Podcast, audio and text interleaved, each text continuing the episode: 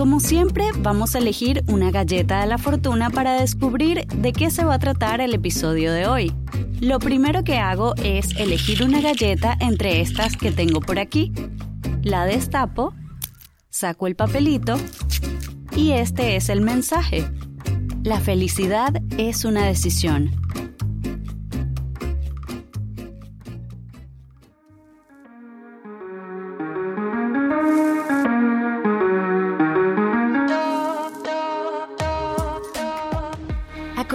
A descifrar el mensaje escondido en la galleta de la fortuna.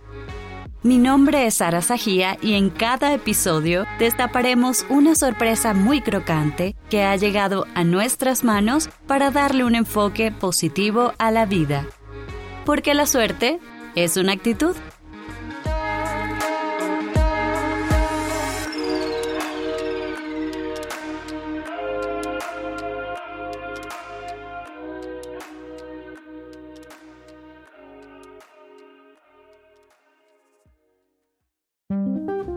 Hola amigos, soy Sara Sajía, bienvenidos a La Galleta de la Fortuna. Este es el episodio número 10 de nuestro podcast, el último. Wow, es impresionante lo rápido que pasa el tiempo, ¿no?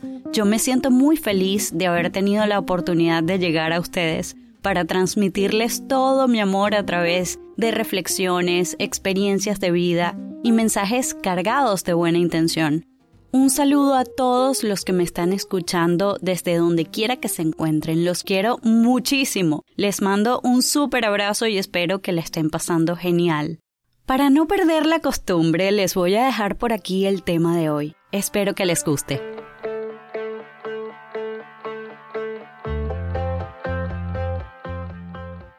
Ahora ha llegado el momento de darle una interpretación al mensaje de la galleta que dice la felicidad es una decisión.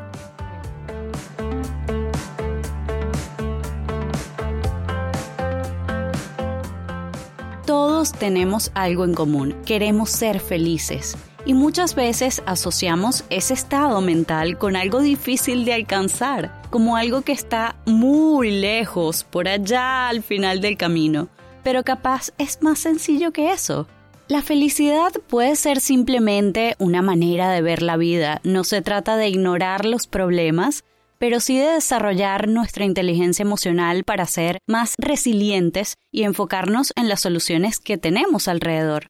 Creo que ya lo hemos hablado un poco en otros episodios y también tocamos el tema de la gratitud que forma parte de esas prácticas que podemos incluir en nuestra rutina diaria para lograr la satisfacción personal, no desde el ego, sino desde el amor, pero toda esa información nos trae hasta acá. Cuando el cuerpo y la mente están sincronizados, es más fácil apreciar el lado amable de la vida.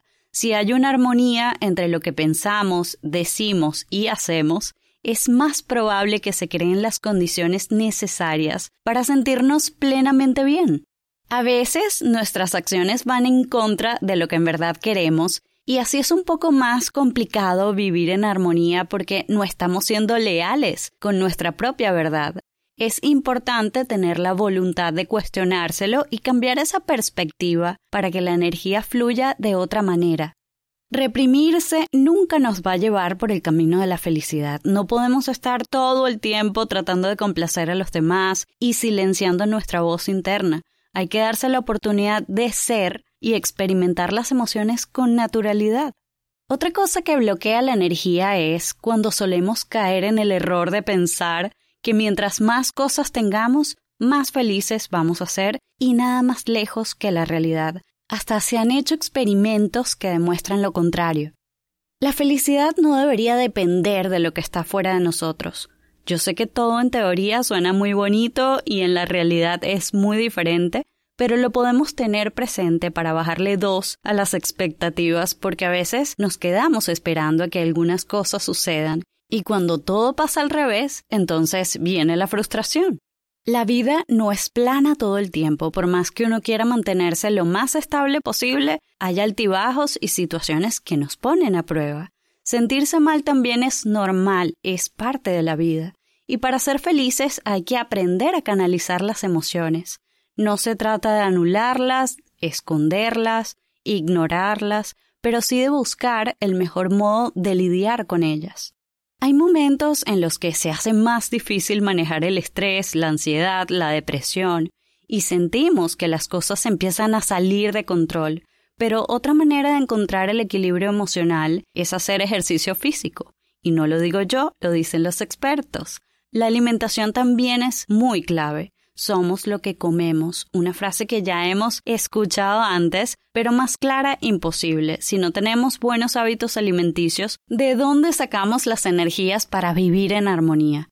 El simple hecho de respirar nos puede ayudar a canalizar las emociones para estar en paz y encontrar ese estado de satisfacción interna. Los demás no son responsables de nuestra felicidad.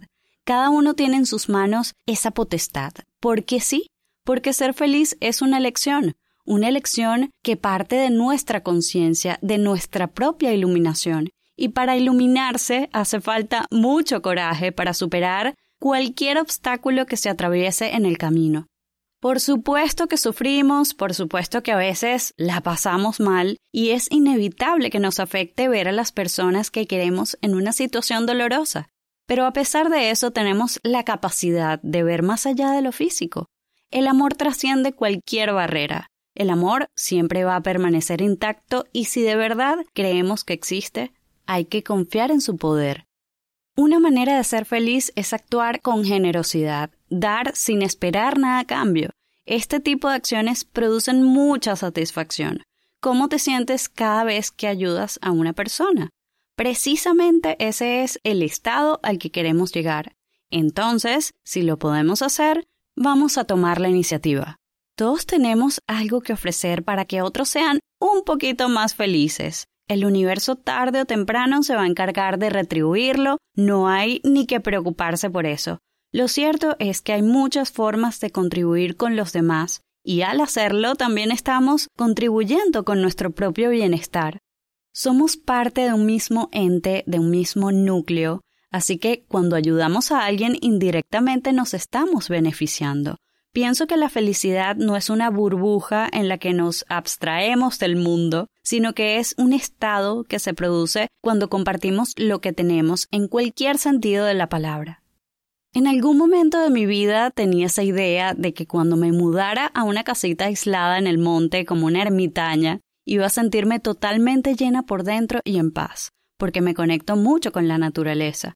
Me imaginaba esa escena soñaba con ese momento y todavía de vez en cuando fantaseo con eso.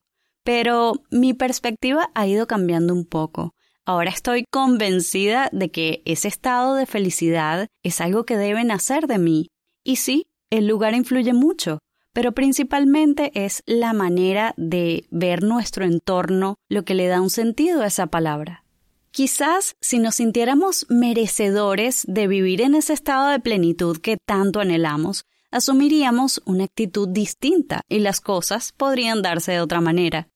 Cuando investigué un poco sobre el tema de la felicidad que se estudia mucho en el campo de la psicología positiva, encontré algunos consejitos para disfrutar más nuestra vida en el día a día y lograr la felicidad. Y aquí se los comparto. 1. Haz algo que te resulte interesante.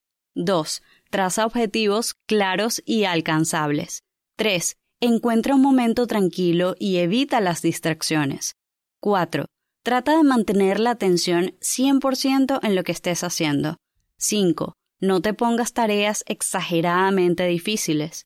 Y 6. Disfruta lo que estás haciendo y no te enfoques en el resultado.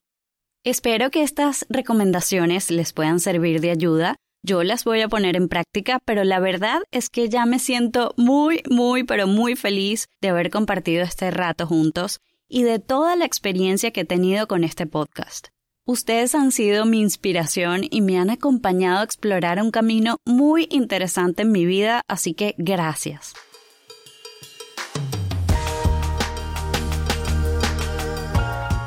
Amigos, me despido de ustedes en este último episodio de la Galleta de la Fortuna no les puedo explicar la cantidad de sentimientos encontrados que tengo en este momento. Voy a considerar la idea de seguir con el podcast y tener una segunda temporada, pero les confieso que en esta etapa de mi vida hay muchos cambios, muchas situaciones a las que me tengo que adaptar, así que necesito un tiempo para organizarme y aterrizar un poco las ideas. Recuerden que podemos seguir en contacto a través de mi Instagram que es arroba sarasajía. Se los dejo por aquí en la cajita de descripción. Gracias también a Caracol Podcast y al equipo de profesionales talentosísimos que me han acompañado por haber creído en este proyecto. Ha sido una experiencia increíble, inolvidable, que ojalá podamos retomar. Esto ha sido todo por hoy en la Galleta de la Fortuna. Se les quiere. Bye bye.